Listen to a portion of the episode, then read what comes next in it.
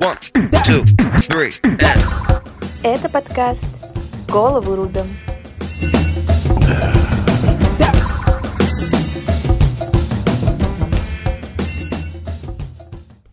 Всем привет! Это подкаст «Голову рубим». С вами автор и ведущего проекта Саша Васаш. Сегодня у меня в гостях будет Тахмина, и мы обсудим разные темы. Тахмина, привет, как дела? Рассказывай. Всем привет! Я очень рада быть на этом подкасте, потому что мы с Сашей очень давно планировали записать что-то подобное, а, все никак не могли найти тему, и вот решили э, рандомно начать записывать и уже посмотреть, что из этого получится.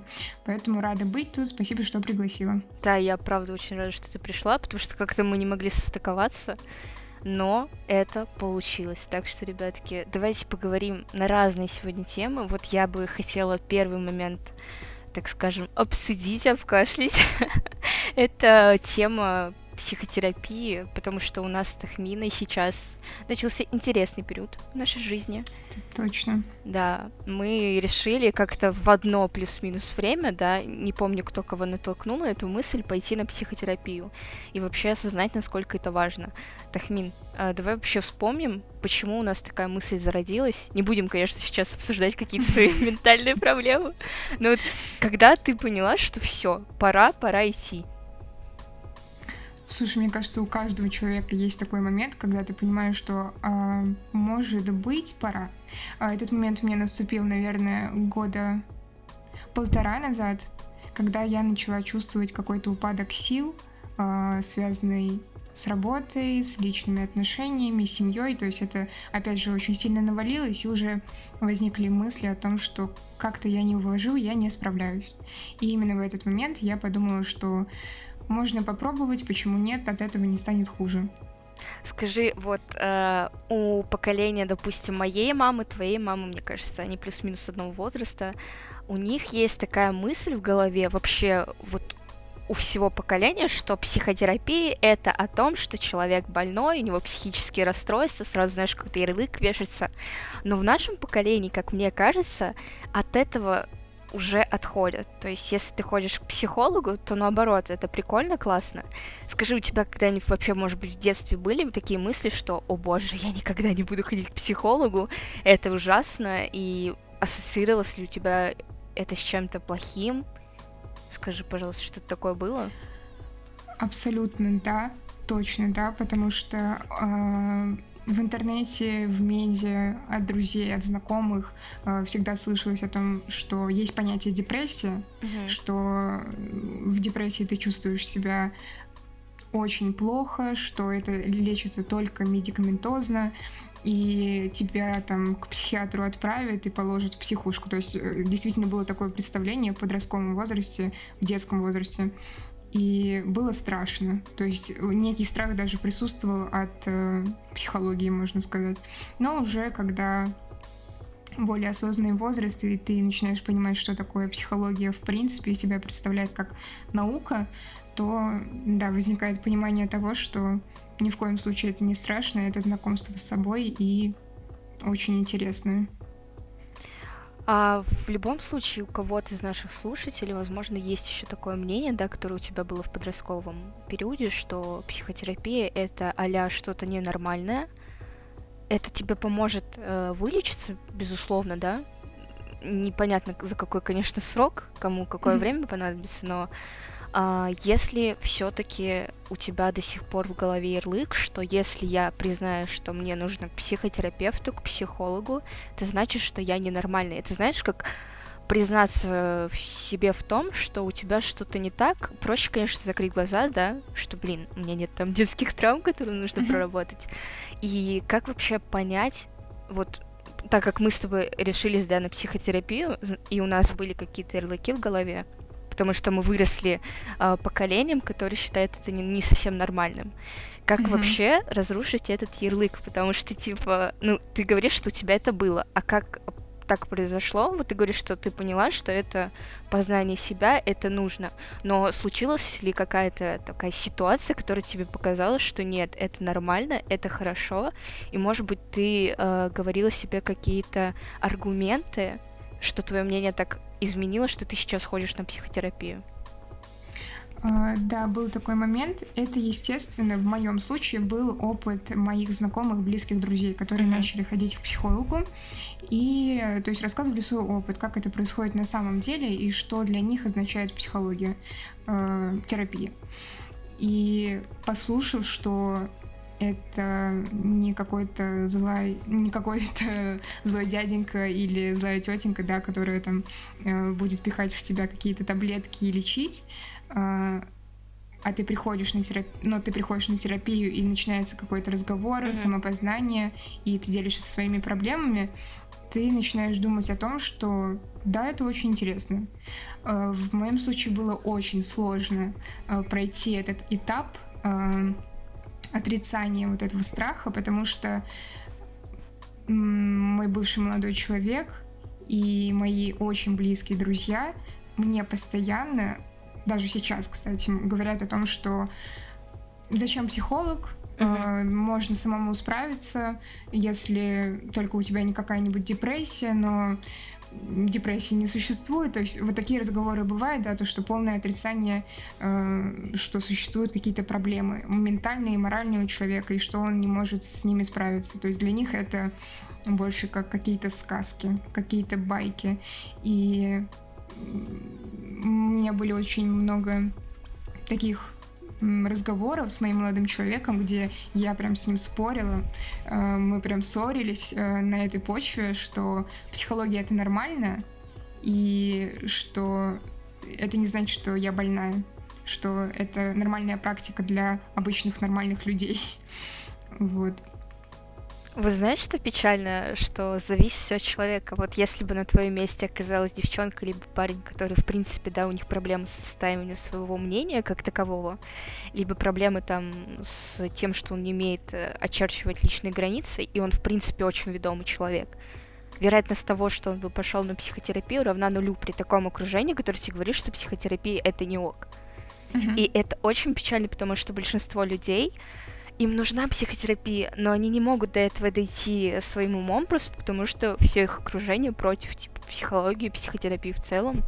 И очень классно, что у тебя тот случай, когда ты отстоял свое мнение и сейчас занимаешься своим Точно. ментальным здоровьем, потому что я до сих пор не понимаю, почему считается нормой лечить свой грипп, простуду uh-huh. и так далее, но не считается нормой лечить свои ментальные проблемы. Для меня до сих пор это очень странно, и я надеюсь, что наши дети уже в будущем спокойно будут к этому относиться, им не нужно будет доказывать, э, что, о боже, ты ходишь к психологу, ты что, ненормальный? Еще, кстати, знаешь, что я подумала? Вот немного перейду к другой теме нашего поколения. У нас с тобой, получается, 4 года разницы, мы одно поколение, да? Плюс-минус 4, если я не ошибаюсь. Э, уроки общества знания, как бы забываются. Так вот, а, я подумала, что наше поколение — это очень странное поколение, потому что мы стоим между поколением тех людей, которые, в принципе, да, там, психотерапию не верят, и между тем а, поколением, которое будет нормально относиться к психотерапии. Типа мы что-то между, какое-то переломное поколение. И это да, очень мы странно. Должны сделать, э, мы должны сделать выбор, в какую пользу. Слушай, я недавно сказала своему психотерапевту фразу, которую, ну, в принципе, очень расфорсенная фраза, что если вы не ходите к психотерапевту, то будут ходить ваши дети. Поэтому мы просто поколение, которое должно, знаешь, заключить цепочку, просто разрезать ее, разломать, чтобы наши дети, возможно, хорошо относились к психотерапии, но уже не обращались к нему либо угу. реже. Я с тобой согласна. Знаешь, вот ты затронула еще тему про родителей, что для них это э, ненормально. И я подобрала такой синоним у себя в голове, что, наверное, они считают это чем-то постыдным даже. Возможно, так. Мне вообще кажется, что многие родители не подкованы в этом вопросе, потому что моя мама неоднократно говорит, ой, Саш, а ты была у психиатра? И я такая, но психиатр это другое. Ну, то есть, э, многие даже действительно не отличают там психолог, психотерапевт, психиатр, о чем речь. Если психиатр, да, да это уже что-то более серьезное. Опять же таки, слушатель, Если ты ходишь к психиатру, ой, ходишь, ходишь, хочешь, в общем, если ты сейчас наблюдаешься у психиатра, это не значит, что что-то не так. Это значит, что тебе просто нужна помощь. То же самое, что кто-то заболел гриппом, ему нужны таблетки для того, чтобы пройти курс лечения и быть в норме. Поэтому психиатр, психолог, психотерапевт, все это классно, здорово, это значит, что ты заботишься о своем ментальном здоровье, и это уже делает тебя априори умнее тех людей, которые просто даже не хотят э, отличать вот эти три понятия, три mm-hmm. профессии и так далее. Мне кажется, можно, да, мне кажется, можно э, считаться полноценным человеком, как бы это странно не звучало, да, э, осознавая то, что психология, психиатрия это нормально, терапия это нормально. То есть, э, если у тебя есть проблемы и ты понимаешь, что не справляешься с ними сам, э, самоанализ тебе перестал помогать, что поход к психологу и далее там, возможно, уже к психиатру, это очень большой, огромный шаг для тебя, что ты сделал что-то для, твоего, для своего ментального здоровья. И это правда очень здорово. Да, я согласна. Еще, знаешь, я вспомнила какой-то мем из интернета, возможно, ты тоже на него натыкалась. Это когда было бы здорово, если бы всех парней отправляли не в армию, а на год психотерапии. И серьезно, это же правда так. Мне кажется, у нас бы сократились просто в мире там количество очень неприятных таких моментов. Не буду их упоминать в подкасте, вдруг заблокируют мой блог, но вы все понимаете, о чем я о том, какой у нас жестокий мир, и, к сожалению, по статистике, а может быть и к счастью, потому что женщины — это просто прекрасный пол, но по статистике мужчины, они больше там серийных, сами понимаете, кого и так далее. Вот, и поэтому я думаю, что парням бы точно не помешала психотерапия. Ну и девушкам, конечно, тоже. Не будем сексистами в этом подкасте. Только в жизни, ребят, только в жизни.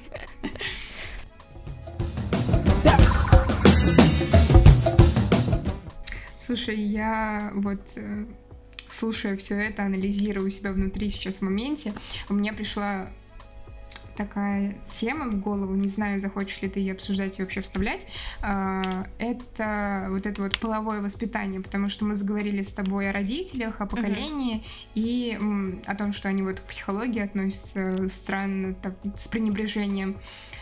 Вот что насчет полового воспитания? Э, какую информацию тебе давали родители в твоем детстве и давали ли они вообще?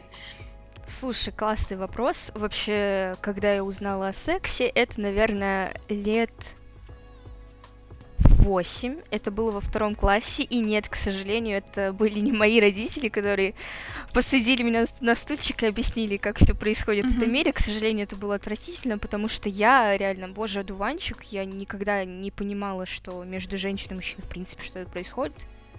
Как-то мне это было неинтересно. Но во втором классе моя одноклассница повела меня в туалет, сказала, давай я покажу тебе классное видео. Я такая, класс, давай.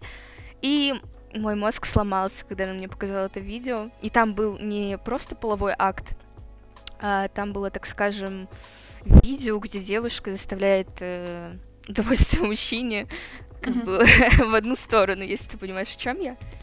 Не Нет. знаю, можно ли это упоминать. вот, и я, в принципе, не понимала, что это такое. То есть я даже половой орган мужчины, я не понимала, типа, как что это такое, типа, вообще, что это такое. Вот, поэтому какого-то полового воспитания лично у меня, которое мне рассказали как-то родители, у меня не было. И где-то примерно в классе в четвертом, это примерно 10 лет, а мне моя старшая сестра, она рассказала, типа, как происходит половой контакт. Опять же таки, это была не моя инициатива. Она просто мне вот взяла и рассказала, как бы я не просила. Uh-huh. Вот. И впоследствии как-то происходили такие случаи, что я как-то случайно это все узнавала. То есть у меня никогда не было такого, что я захотела сама все узнать, зашла в интернет и нагуглила. Это происходило как-то на постоянной основе, что это такие случайные события, которые мне информацию вливали вот о сексе как-то случайные люди, когда я даже не просила. Вот как-то это все странно происходило. Скажи, как это произошло у тебя. Надеюсь, у тебя будет классная история, где родители тебе все объяснили. К сожалению, нет. К большому Печали. моему сожалению, да, нет. А, это произошло тоже так случайно, но у меня немножко не так жестко, как у тебя, наверное, было. Э, меня не заставляли ничего смотреть такого. Я посмотрела сама, случайно. Э, у моего старшего брата был компьютер, Mm-hmm. На тот момент, ну, прям такой крутой уже. Я там э, была зарегистрирована ВКонтакте. Он мне помог э, с регистрацией. И э, есть сайт вот этот, вот знаешь, э, где игры для девочек были. Там, О, где да, ты наряжаешь, да. да, и тому подобное. И при поиске этого сайта в тот момент было очень много рекламы почему-то в интернете. Mm-hmm. Я не помню, почему так было. Никаких блокировок, э, блокировщиков рекламы не существовало. И получилось так, что э, реклама всплыла, э, где девушка у бассейна стояла, что, ну, что-то такое было. Угу. И я кликнула, потому что мне было интересно, потому что... Ну да, играю... девушка в бассейне, конечно, да? это очень интересно. Ну просто потому что я играю там, э, наряжаю девочек, она стоит в красивом платье, то есть это меня как-то привлекло, я думаю, вау, классное платье. То есть, на мом... ну я не знаю, сколько мне было на тот момент, на самом деле, наверное, примерно как тебе, может, лет 7. Это, то есть, наверное, Первый, да, второй класс. Я просто пошла в первый класс в 6 лет. Вот. Я кликнула, и там начало автоматически воспроизводиться видео, где она просто у бассейна. То есть она одна. Угу. И ну, для моего малолетнего мозга не было ничего такого странного и, знаешь, э, чего-то настораживающего. Ну и да, твой мозг еще не просмотр. Угу. Да, я продолжила просмотр, потому что было интересно. И получается так, то что да, дальше там э, приходит к ней молодой человек, и э, что-то там у них продолжается. И я это увидела, и я была в шоке. То есть для меня это было шоком, и знаешь, когда ты вот так вот замираешь и не знаешь, что делать, потому что я э, не нашла в себе сил э, выключить это видео, я просто вот так вот окаменела, можно сказать, и пялилась в экран. Э, потом все-таки я очнулась, выключила это видео. Угу. Получилось так, что вечером приходит брат, ну и как бы там вкладки О, не нет! закрыты. Да, вкладки не закрыты. Историю, ну, я не умела чистить, что такое история в браузере. А, и, соответственно, он видит, что я смотрела какое-то это видео, причем на каком-то похабном сайте. Uh, ну, а мы, мы помним то, что я ребенок, девочка семилетняя. Естественно, для него это странно. Он настучал uh-huh. родителям.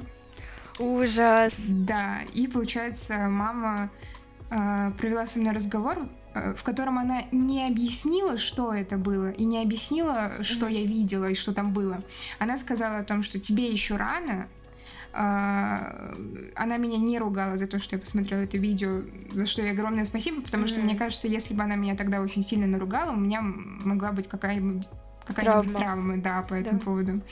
Она меня не наругала, она просто объяснила то, что тебе это рано, чуть позже сама поймешь, но там по ссылкам не приходи, грубо говоря, это было таким образом, и я чувствовала себя очень виноватой, потому что до меня э, доходило хоть малейшее осознание, что это неправильно, mm-hmm. что это стыдно, что я должна чувствовать себя виноватой из-за этого.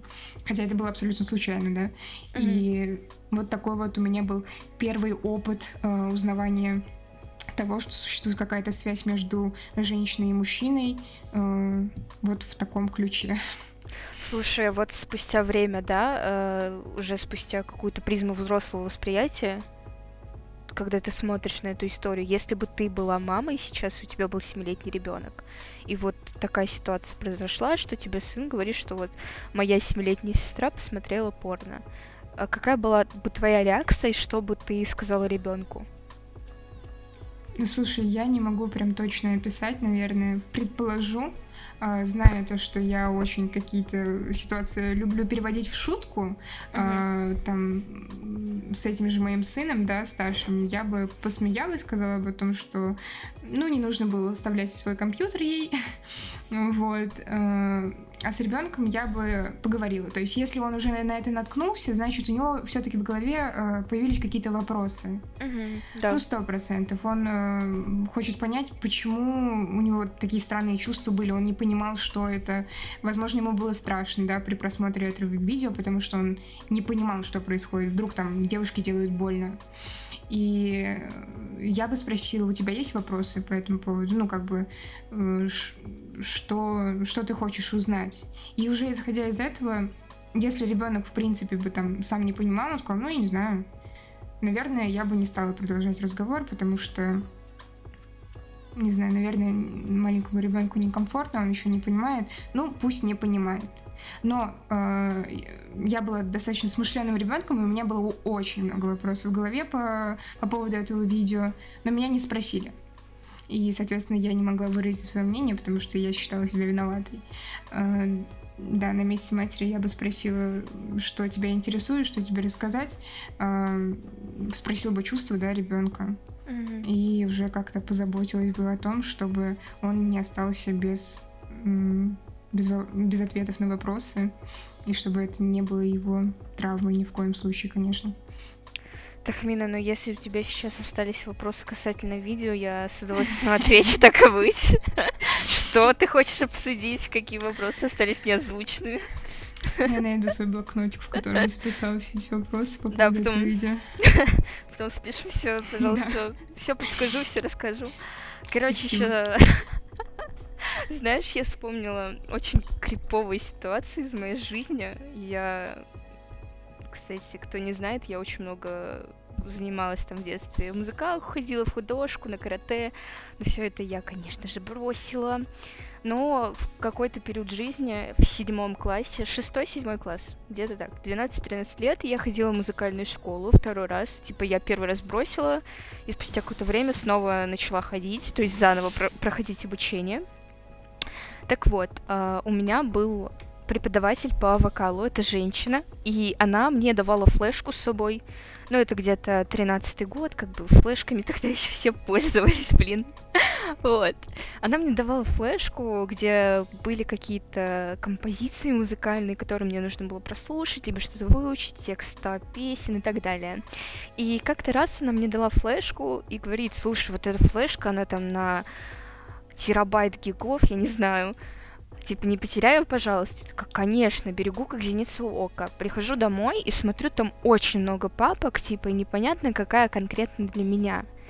И я, естественно, начинаю лазить и смотрю, там есть э, папка, и там очень много фильмов каких-то. А учитывая то, что это был 13-14 год, лично у меня в городе интернет работал просто отвратительно. И чтобы посмотреть фильм, мы действительно, ну, типа, в нашем городе, я не знаю, как в Москве, там, в Питере, э, мы перекидывали друг другу фильмы на флешку и так смотрели. То есть мы не могли в любой момент, там, захочу посмотреть би-муви, который я сегодня смотрела, и загуглить там в интернете, посмотреть. И я такая смотрю на эту флешку, а какие-то фильмы. Для меня это было таким радостным событием. Думаю, блин, класс, сейчас какие-то фильмы классные посмотрю. Прикольно. Что-то новенькое. Открываю фильм, и это оказался не фильм, это оказалось видео, где жесткий, жесткий БДСМ. Господи. Да, и я скажу так, что я, в принципе, не интересовалась особо сексом и так далее вот в 12-13 лет. Да, уже к тому времени я понимала, что такое секс и что происходит между мужчиной и женщиной, там начинала познавать свое тело. Вы понимаете, о чем я, дорогие мои. Вот, но как бы меня эта тема особо не интересовала. И когда я увидела это видео, у меня был шок. Я быстренько все отключила. И спустя какое-то время, когда я приходила на занятия к ней, я не могла ее воспринимать как учителя вообще. Я понимаю, что это, безусловно, моя ошибка, что я открыла чужие файлы на флешке, но напомню, что я была ребенком, любопытным ребенком. В любом случае, даже если есть какие-то рамки приличия, нужно понимать, что ты даешь флешку ребенку, где порно какие-то файлы, и это не ок. И причем эта флешка до меня была у ученика моего, mm-hmm. так скажем, коллеги по музыкалке. Ну, возможно, он был рад, потому что он был старше меня, еще и мальчик, типа. Мне кажется, он оценил ее флешечку по достоинству. А у меня какая-то травма детская осталась, потому что я не могла воспринимать это учителя. Мне казалось, она какой-то развратной женщиной. И спустя месяц я бросила музыкальную школу. Потому что она была моим преподавателем основным. Я не могла с ней коммуницировать после этого. Вообще просто не могла. Поэтому, да, я прекратила обучение музыкалки. Вот такая вот история, ребятки. Слушай, очень странная история, мне в голове не укладывается, почему это оказалось на флешке, во-первых. А, ну, наверное, да, это ее какая-то личная была и mm-hmm. флешка, и, наверное, если не было интернета, она хранила вот как бы для себя. Но это абсолютно безответственно давать ребенку, да. Это очень странно. Надеюсь, что на этих видео была не она. Это была бы какая-нибудь статья за распространение. Слушай, ну это был БДСМ, и типа я еще на тот момент промотала, где прям какой-то кульминации, знаешь, момент. Поэтому было очень жутко. Так что я думаю, такие моменты, они были у всех в жизни. Возможно, кто-то их забывает в течение какого-то времени. Но они все равно какой-то склад ума в сексуальном, да, плане формируют в любом случае. И твоя история тоже, мне кажется, какой-то отпечаток э, оставил. И мои тоже. Да, конечно, это откладывается в памяти. Ну, нам сейчас много лет по сравнению с Тебе тем, особенно. Да. А, и мы до сих пор это помним. Ну, то есть это уже знак, то, что это отложилось в памяти, да. и что это повлияло как-то на нас. Ну, кстати, много историй, мне кажется, повлияло на наше подсознание, но мы их просто забыли. Вот прям уверена. Это точно, да, я согласна с тобой. Ой, слушай, особенно мне, знаешь, что очень всегда раздражало. Я когда была маленькая, да, уже понимала, что такое секс и так далее. Когда при мне кто-то говорил из взрослых какие-то, не мои родители, ребятки, из взрослых какие-то пошлые вещи, и думала, что я этого не понимаю. А я этого прекрасно, это, я это прекрасно понимала, и мне было настолько отвратительно, ну, типа, как будто бы при мне происходит какая-то похабщина, извините меня. И э, люди думают, что я этого не понимаю, потому что я ребенок, а я это понимаю, и я чувствовала себя абсолютно некомфортно, поэтому если у кого-то есть дети, да, и им уже там какое-то количество лет, когда они уже что-то осознают, то не надо так делать, потому что это стрёмно, очень стрёмно. Да, согласна, это полный некомфорт для ребенка, который который для себя в полной мере не осознал, что это для него значит, и все равно какое-то влияние, если со стороны идет, в плане даже каких-то косвенных разговоров, естественно, это очень некомфортно. Это то же самое, что мы смотрели в детстве какой-то фильм, и там э, начиналась постельная сцена, а ты сидишь mm-hmm. с родителями и не знаешь, что делать. Примерно так, мне кажется, это ощущалось. А, кстати, знаешь, э, мультик Шрек, там же очень много всяких э, шуток, которые понимают только родители, чтобы было да. интересно смотреть. И спустя какое-то время ты смотришь и такой, ой, а это реально не понимал. То есть в мультиках это делают очень завуалированно, что действительно ты не понимаешь, о чем речь. Кстати, мультик «Дорога на Эльдорадо». Ты смотрела когда-нибудь? Я знаю, э, смотрела, возможно, как-то мельком, но да, mm-hmm. да. Ну, в общем, там, если смотреть это во взрослом возрасте, то ты понимаешь, что там очень много каких-то моментов, которые прям явно дают там понять, что у них там сейчас происходит секс, и взрослый человек это прям сто процентов понял, что вот два персонажа выходят после занятия сексом, а ребенок это не понимает. И мне кажется, некоторым родителям нужно поучиться у создателей мультфильмов, потому что они делают это просто идеально. Я реально смотрела недавно «Дорогу на Эльдорадо», и я просто восхитилась тем, насколько детский мозг мой не понимал вот эти шутки, а во взрослом состоянии ты такой, вау, офигеть, а тут вот так вот было, оказывается. Я тоже Поэтому пересмотрю, круто. спасибо за совет. Да, Мне очень классный теперь. мультик.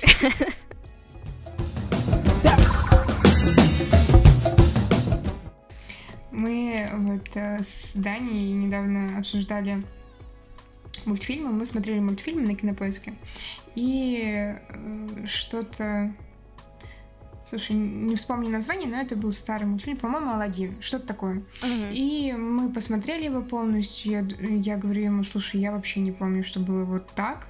Uh, я просто помню вообще другие события, как будто в мультфильме были. Обсудили графику и тому подобное. И он говорит то, что вот раньше были мультфильмы. И вот эта фраза, да, когда как родители вот там, а, она, а, а раньше? раньше, да, а раньше у нас вот так было. И он мне говорит такую же фразу, и я понимаю, что действительно. Потому что все вот эти мультфильмы, там, «Красавица и чудовище», вот тот же «Аладдин», там, «Шрек», да, ты сказала, это абсолютно какая-то другая вселенная э, для меня вот в, в моем возрасте сейчас, потому что, мне кажется, больше таких мультфильмов не будет. То же самое, что с фильмами, вот там, «Предложение», э, смотрела «Предложение» фильм?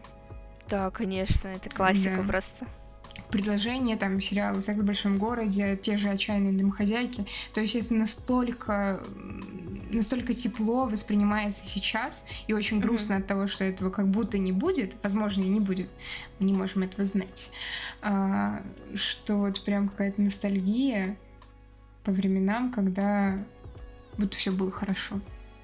Хоть мне и немного лет, но у меня вот существует какая-то ностальгия по мультфильмам, потому что я вспоминаю, mm-hmm. что мне было там, возможно, 10-12 лет, и как для меня тогда ощущалось все э, в том возрасте.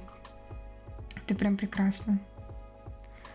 Слушай, я немного другого мнения по этому поводу, потому что я считаю, что те мультики, которые сейчас выходят, да, если мы говорим именно про мультфильмы, не про фильмы, есть куча очаровательных мультфильмов, которые поразили меня в самое сердце, и даже больше, да, там, упомянутый «Красавица и чудовище» Алладина, допустим, мультик «Душа», вышел 2-3 года назад, и мне кажется, это просто шедевр.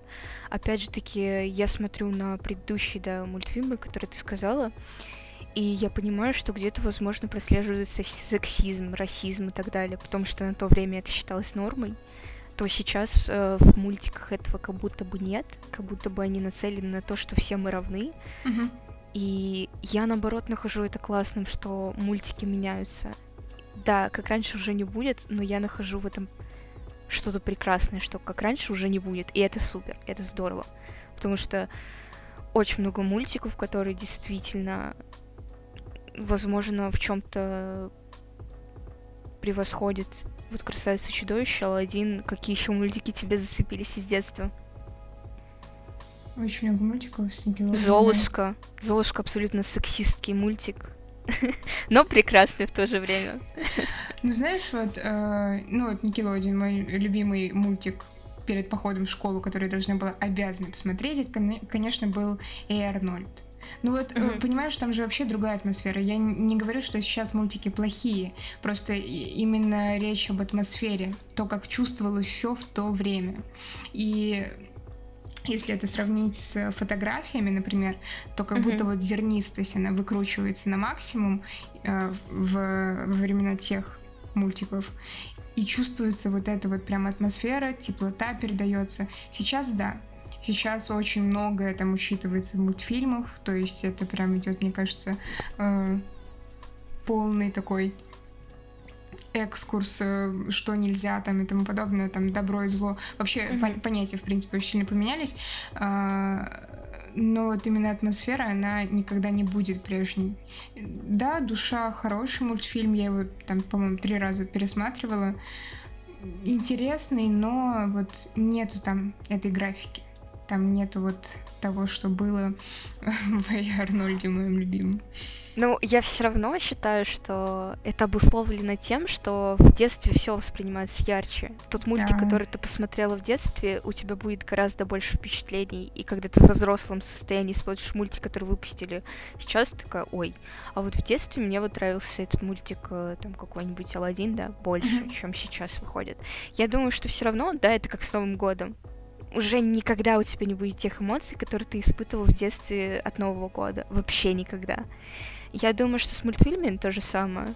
То есть это просто обусловлено тем, что у тебя ностальгия играет, и ты находишь mm-hmm. прекрасным тот период, когда у тебя не было забот каких-то. Все равно, когда ты сейчас смотришь мультик, у тебя в голове так, надо заплатить за квартиру, mm-hmm. так, завтра на работу. А когда ты маленький, ты полностью погружаешься в этот мир Диснея, и тебя ничего не беспокоит. Вот это, наверное, отличие, но я все равно как бы думаю, что мультики сейчас как-то как будто бы лучше. Угу. Ну, вообще это вкусовщина. Да, да, согласна. Так что просто тут много факторов влияет, я думаю. Ну, возможно, мне нравятся мультики из прошлого, потому что это было мне не так давно, как у тебя. Ну, разница 4 года, да? Ой, нет, а, да. Мне сейчас 20 лет исполнилось. Такая я уже. А мне 23. Ну, не 4, 3. Да, да, получается, да. Но в этом году мне исполнится 24, поэтому... Ну, пока у нас 3 года разница, будем так думать. Что-то сейчас не всем... Вот ты сказала про... Две темы назад говорила про эти флешки, то, что фильм, типа, вы переносили флешку. Для меня это странно, потому что я же э, с годик выросла в Москве, и то есть у нас интернет это был всегда чем-то Мгм. доступным, компьютер, пожалуйста, там и тому подобное. И когда ты начала рассказывать про флешки, про перенос фильмов, для меня это прям очень странно и Я понимаю. Но это люди из провинции поймут, я думаю, потому что у нас там, если подключили интернет, да, интернет у меня появился, по-моему, в пятом классе только, когда мне было 11 лет. А, то есть там фильм, чтобы посмотреть из интернета, тебе нужно было грузить полдня. Полдня, Тахмина, фильм посмотреть. И не факт, что он окажется интересным, потому что ты не можешь посмотреть обзоры на него какие-нибудь. А еще самое обидное, когда ты ставишь фильм на загрузку, уходишь куда-нибудь гулять, и думаешь, сейчас приду домой, посмотрю фильм. Приходишь, понимаешь, что в моменте интернет отрубился, и фильм не загрузился. Ну, так жил действительно весь мой город, поэтому я не чувствовала себя как ущербно. Типа, это как факт. Интернет у всех был очень медленный. Там 2G, наверное, было, 1G. Ужас, для меня это не знакомо. Нет, э, интернет у нас был дорогой. Ну вот в то время он был дорогой, но он был. Это, конечно, было прекрасно. Мне кажется, даже, знаешь, вот э, у нас мышление немножко отличается из-за этого. Вообще, Есть такая мышление... Мышление у нас в любом случае будет отличаться, если ты родилась в большом городе, я в маленьком, просто провинции, а ты помладше меня. Да, у нас разница не особо большая, если брать так глобально. Типа, вот через лет 10 мы будем считаться как плюс-минус вообще равные люди. Мгм. У нас не будет какой-то разницы. Это сейчас чувствуется разница, потому что ты недавно закончила школу. И у тебя еще отголоски вот эти подростковые есть, как бы Да. я чувствую разницу. А лет через 10 мы ее не будем абсолютно ощущать. Вот я себе серьезно говорю. Но э, да, я согласна. Но мне кажется, это еще не общалась с своими ровесниками, на самом деле. Общалась. У меня на самом деле очень обширный круг общения. У меня есть э, в близком окружении люди 16 лет. Я не про родственников говорю, про друзей. 16 лет, 17, 18, 19. Э, самый максимум моих друзей это сейчас 32 года. То есть разброс очень большой. Вот. И я на самом деле делаю вывод, что это все зависит от человека. Типа человек в 16 лет может мыслить как, как 30-летний, и человек в 30 лет может мыслить как 5-летний. Поэтому да. А, вот исходя из того, что ты сказала про разброс э, в возрасте твоих друзей, и я упомянула про своих ровесников, э, про мышление и тому подобное, у меня возникла в голове тема а, поговорить о сепарации. Это от классная родителей. тема. Я давно хотела обсудить эту тему. Я даже как-то публиковала у себя в близкие друзья, что, ребята, кто хочет обсудить сепарацию на моем подкасте, пожалуйста, типа, напишите мне личку. Спойлер, мне никто не написал, поэтому я сейчас рада, что Вселенная услышала мои молитвы, и Тахмина предложила эту тему. Это моя любимая тема, серьезно, в, в рамках последних событий. Я, видимо, не была в твоих близких друзьях, потому что я, к сожалению, не видела а, данную историю. Но да, я рада, что тебе тоже эта тема близка и что ты хотела бы обсудить это. А вот мы и спалились, что Тахмина у меня не было какое-то время в близких друзьях. Делаем вывод какой? Да, знаете, обидно. Очень обидно, досадно. А, к слову о сепарации, недавно я начала... недавно я начала читать очень классную книгу, которая просто зацепилась в моем сердечке. Это Вероника Хлебова «Сепарация. Как э, перестать зависеть от э, других людей». Именно не от родителей, а других людей. Потому что, как оказалось, сепарация — это не только о том, что если у вас не состоялась сепарация, у вас проблемы с родителями. Это когда у вас не состоялась э, сепарация от родителей, и у вас проблемы в будущем с другими людьми. Это настолько все глубоко. Кстати, Тахмина, мы недавно с Ариной, нашей любимой подругой общей, обсуждали этот момент в личке, и мы как раз-таки коснулись тебя. а вообще потому что сепарация, она оказалась настолько интересной темой, и когда я читала эту книгу, я нашла а, в ней себя и меня. И mm-hmm. поэтому мы с Ариной, когда это обсуждали, я подумала, что, блин, было бы классно с Тахминой это еще пообсуждать и вообще посоветовать Тахмине эту книгу. Поэтому будет классно, если ты после подкаста начнешь слушать, либо читать эту книгу. Mm-hmm. Вероника Хлебова. Вот. Пожалуйста, я тебе еще в личку скину. Короче, а, я всегда думала, что сепарация если у ребенка не удалась, это значит, что в течение там жизни родитель очень сильно гиперопекал ребенка, и когда ему там стукнуло 18, либо в другой возраст, неважно, и он э, понимает, что пора вылететь из гнезда родительского, он понимает, что он просто не может там без родителя как-либо существовать.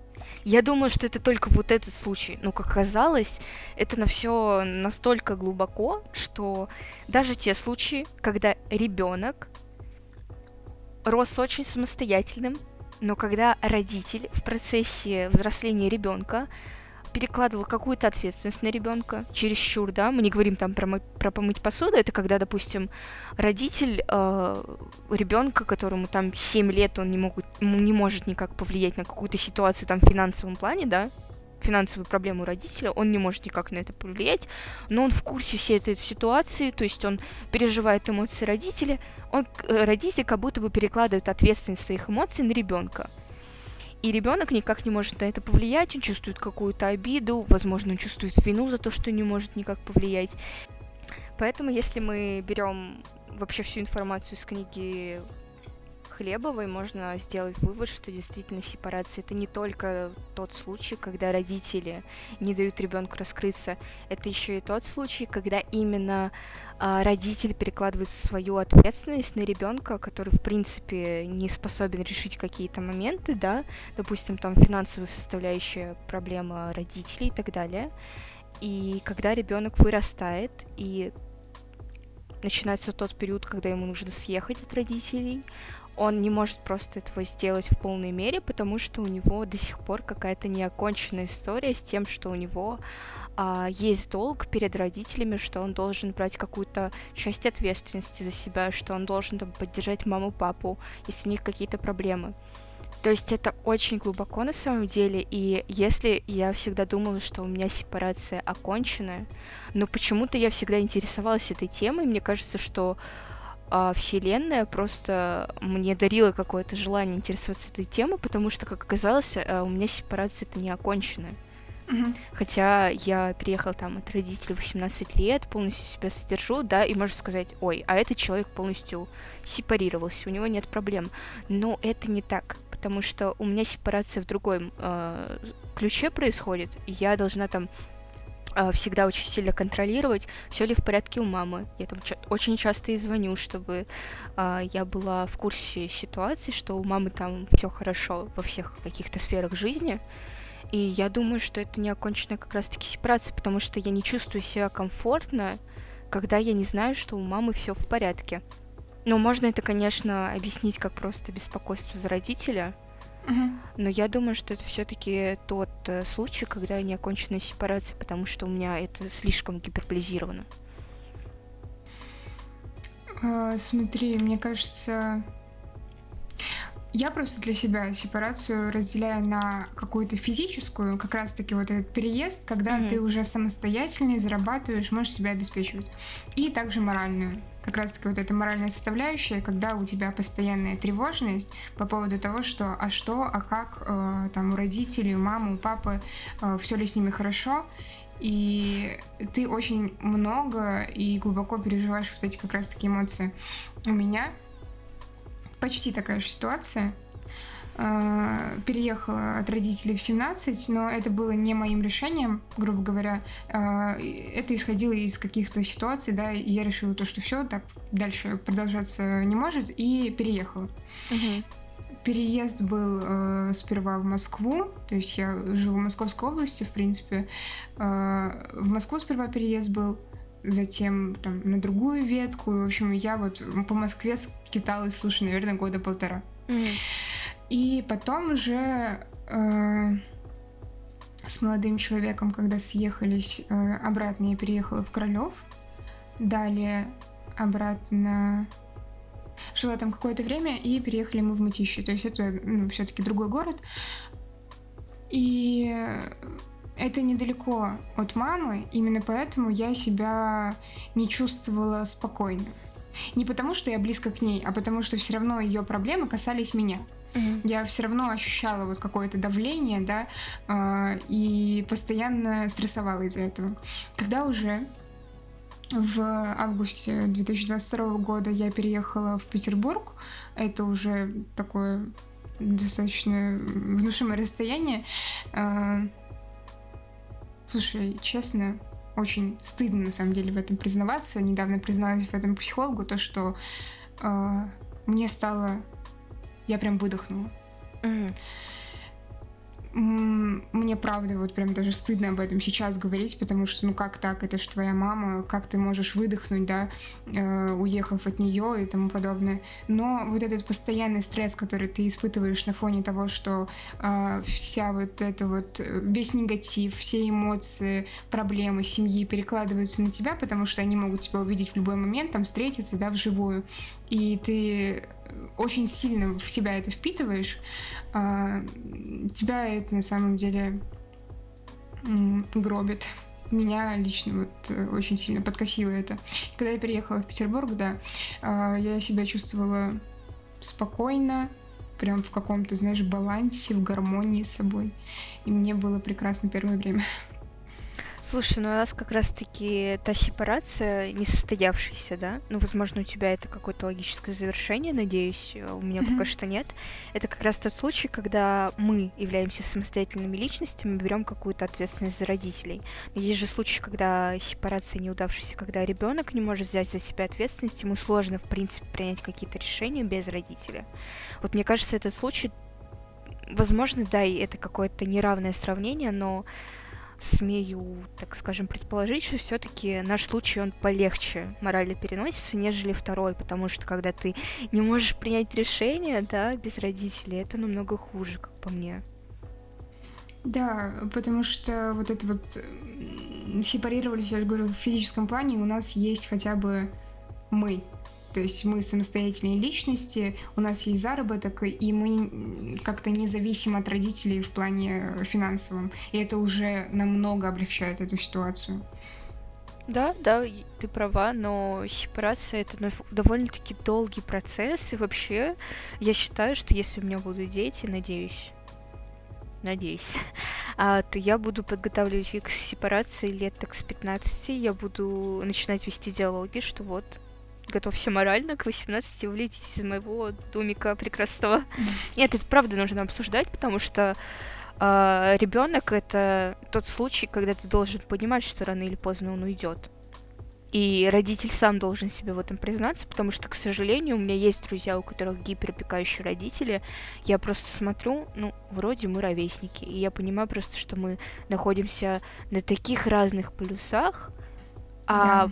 это только потому, что у нас родители разные. Потому что мои родители разрешали, да, мне там гулять до 11 в 10 классе, а этому ребенку разрешали там до 9.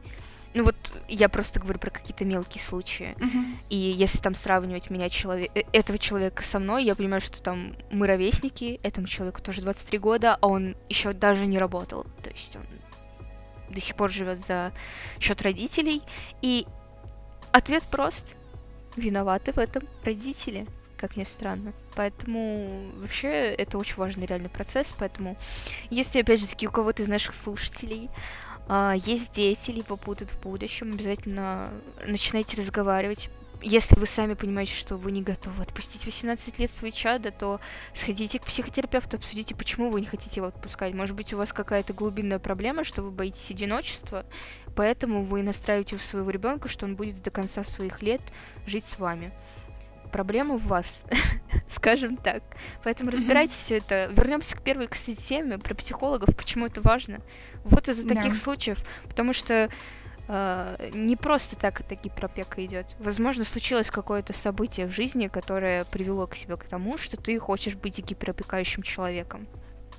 Надо это тоже проработать и разобрать, потому что э, я считаю, что гиперопекающие родители — это даже хуже, чем токсичные родители. Я знаю, что это звучит странно, но с токсичностью можно справиться, а с гиперопекой нет. Потому что гиперопека, она изначально отображается как как будто бы любовь, и ты не можешь распознать, когда твои личные границы разрушены. А токсичный родитель, ты видишь, ой, он токсичный, все ок, как бы съеду и все будет ок. А гиперопека да. это жесть. Да, это от токсичных родителей ты можешь убежать, а от гиперопеки нет, потому что это все равно какая-то ответственность, все, что mm-hmm. тебя любят, как же так, ты, ты не можешь ты не можешь в ответ не дать этого. Да, и да. И все время находишься в заложниках своей вины. Да, чувство вины это даже хуже, чем чувство злости, потому что злость, она побеждает тебя на переезд, да, если мы берем там случай ребенка.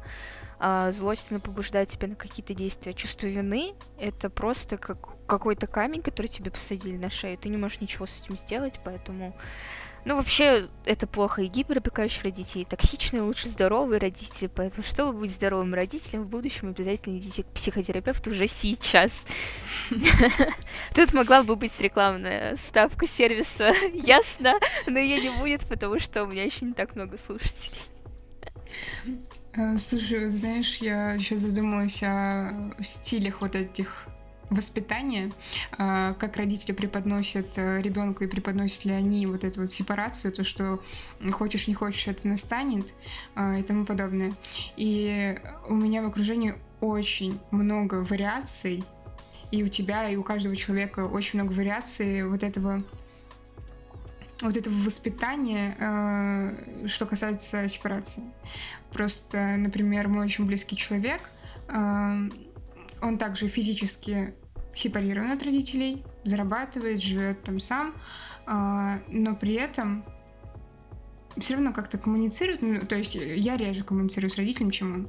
И у него, знаешь, прям такая, как, как бы это правильно назвать, как будто вот долг у него есть долг перед родителями, mm-hmm. то, что вот он должен, там все праздники с ними, э, никаких отказов, это некрасиво, да как же так. Есть другой пример, э, тоже физически и финансово там сепарирован от родителей, но при этом э, в эмоциональном, моральном плане вот как будто, знаешь, также сепарирован, то есть он с ними очень редко общается, коммуницирует, но при этом все-таки чувствует внутри какую-то вот вину, наверное, mm-hmm. за то, что не общается с ними. Э, это же все-таки родители. Это, конечно, очень сложная тема для разговора, потому что очень много вариаций, и мне кажется, Саш, нет правильного ответа, да. Нет правильного решения, ответа, исхода этой ситуации. Все индивидуально.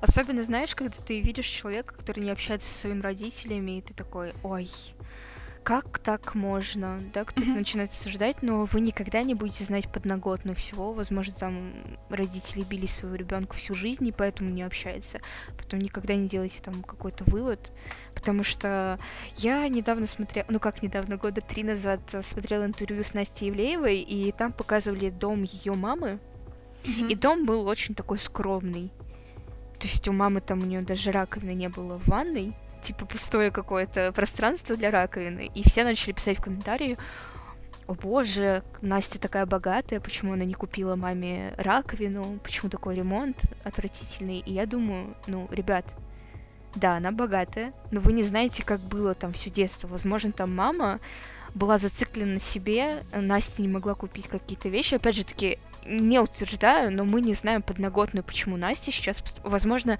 ответ не в том, что она просто жадная, да, а может быть он глубже в том, что а, у них происходили какие-то ситуации, которые просто не дают сейчас Анастасии Ивлеевой а, какие-то там финансовые затраты на маму делать. Поэтому никогда не осуждайте, когда кто-то не общается с родителями, потому что Вообще это право любого ребенка общаться или не общаться да. с родителем, потому что когда ты принимаешь решение завести ребенка, ты должен сразу давать себе отчет, что тебе этот человек ничего не должен. Вырастет он, и ты должен просто признать себе, что будет он тебе помогать потом или нет, зависит от того, как ты его воспитаешь. Заведомо он тебе ничего не должен. Это отдельная личность. Он не должен идти по твоим стопам, он не должен выполнять твои мечты, он не должен поддерживать тебя финансово. Вот. Но, опять же скажу, что зависит от воспитания. Поэтому... Абсолютно согласна, да. Ну, хотя вот если бы я с мамой начала с моей обсуждать эту тему, что ребенок ничего не должен своим родителям, возможно, мы бы поссорились, но это такая очень тонкая грань. Я считаю, что я должна помогать своим родителям, когда у них не будет возможности зарабатывать. Но это потому что будет только мое желание, а не mm-hmm. просто чувство долга. И вообще формулировка и должна, это не очень классная формулировка, мы недавно обсуждали это с моим психологом, она сказала, постарайся менять формулировки и говори по-другому. Поэтому я скажу сейчас по-другому. Я хочу помогать своим родителям тогда, когда это будет нужно. Я не должна этого делать, но я хочу. Вот, вот такая формулировка мне нравится больше. Да, и звучит как-то получше для слуха, на самом деле. Да, да, так и есть. А, знаешь, вот а, про должна и хочу, на самом деле для меня это очень такая сложная тема, потому что в моем менталитете ты именно должна. Угу. Ты должен. Потому что уважение к старшим это приоритет. То есть вот э, на самом деле интересный факт, не знаю, знала ты о нем или нет. Э, в больших семьях, вот, например, у меня у папы 10 родных братьев и сестер, угу. и у мамы тоже. Ого. И они, да, оба самые младшие в семье, представляешь? И как раз-таки самый младший именно мальчик, мужчина э, должен mm-hmm. оставаться в родительском доме, mm-hmm. обеспечивать родителей и вот полностью там за хозяйством ухаживать. То есть он должен оставаться дома, и, соответственно, когда у него появляется семья, эта семья должна жить э, с, э, с его родителями в их доме. Да, да, я знала этот факт. Благодаря программе на пятнице. Там как раз-таки обсуждали этот момент. И это, кстати, интересно. Вот почему так именно заведено, что младший ребенок, именно мальчик, должен оставаться с родителями, жить с ними. Это очень... Знаешь, можно сказать, что не повезло, да, с какой-то стороны. Потому что в любом случае ты как будто бы отказываешься от э, частицы своей жизни, и при этом твои братья живут своей жизнью. Ну и да. И да, это, это, это кажется несправедливым с какой-то стороны. А, в принципе, очень многое в моем менталитете на самом деле несправедливо, не буду уже перечислять. Но да, это действительно звучит странно, для тех, кто это не проживает, потому что э, я выросла там в Москве, да, с детства была э, на родине там, я была, наверное, раза три от силы, и то есть у меня вообще другой склад ума, э, в отличие от моих родственников. И слава богу, у моей семьи э, у моего брата и мамы тоже достаточно другой склад ума, в отличие от наших родственников. И как бы, знаешь, для нас вот странно вот весь этот уклад, когда ты обязан старшим, ты должен, и также какие-то традиции, которые существуют, например, там кража невесты э, перед свадьбой. Uh-huh как выкуп, да, наверное, это вот так называется.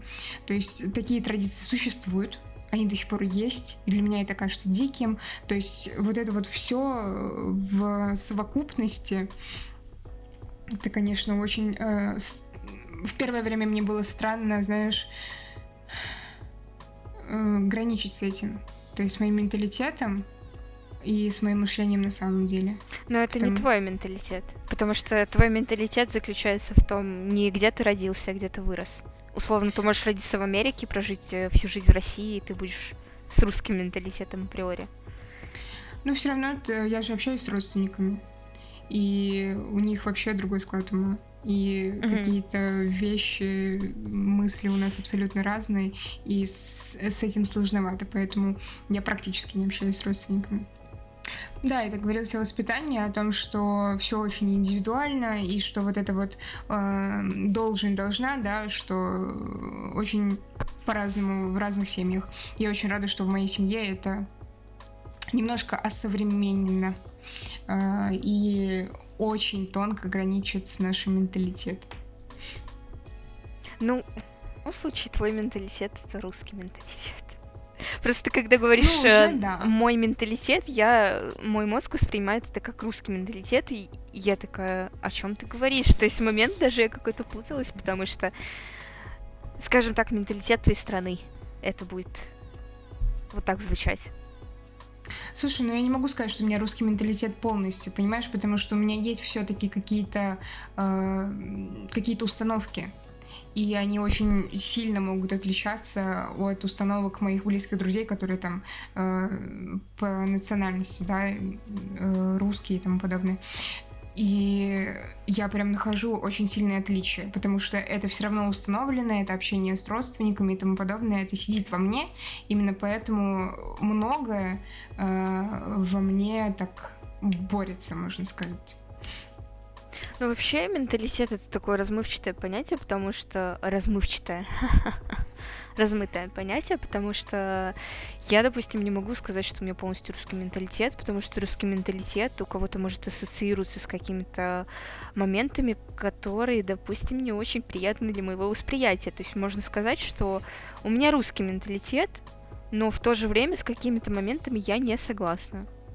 И меня, допустим, очень сильно угнетает, что в мировом сообществе, да, так скажем, русский mm-hmm. человек выглядит как какой-то грустный э, человек, который постоянно недовольный, злой. Вот. И я бы хотела, чтобы со временем это поменялось, мнение. Да, если обширно так смотреть, то согласна. Вот ничего говорить о том, что русский менталитет, и у меня, да, сразу в голове какие-то тоже не очень хорошие ассоциации возникают на самом деле. И тоже искренне надеюсь, что это в будущем будет как-то поправимо. Ребятки, на этом наш подкаст заканчивается. В гостях у меня была моя подруга Тахмина. Тахмина, я была очень рада позвать тебя на подкаст, обсудить с тобой темы, реально было интересно. Спасибо большое, что пригласила. Мне тоже было очень интересно обсудить темы и каким-то, наверное, даже способом послушать э, мнение со стороны, чужое мнение. Я желаю всем хорошего дня, вечера, ночи, смотря... Доброго времени суток. Да, смотря кто когда слушает этот подкаст. Прощаюсь, целую в обе щечки. Пока-пока. С вами была Саша Саша и Тахмина. Yeah.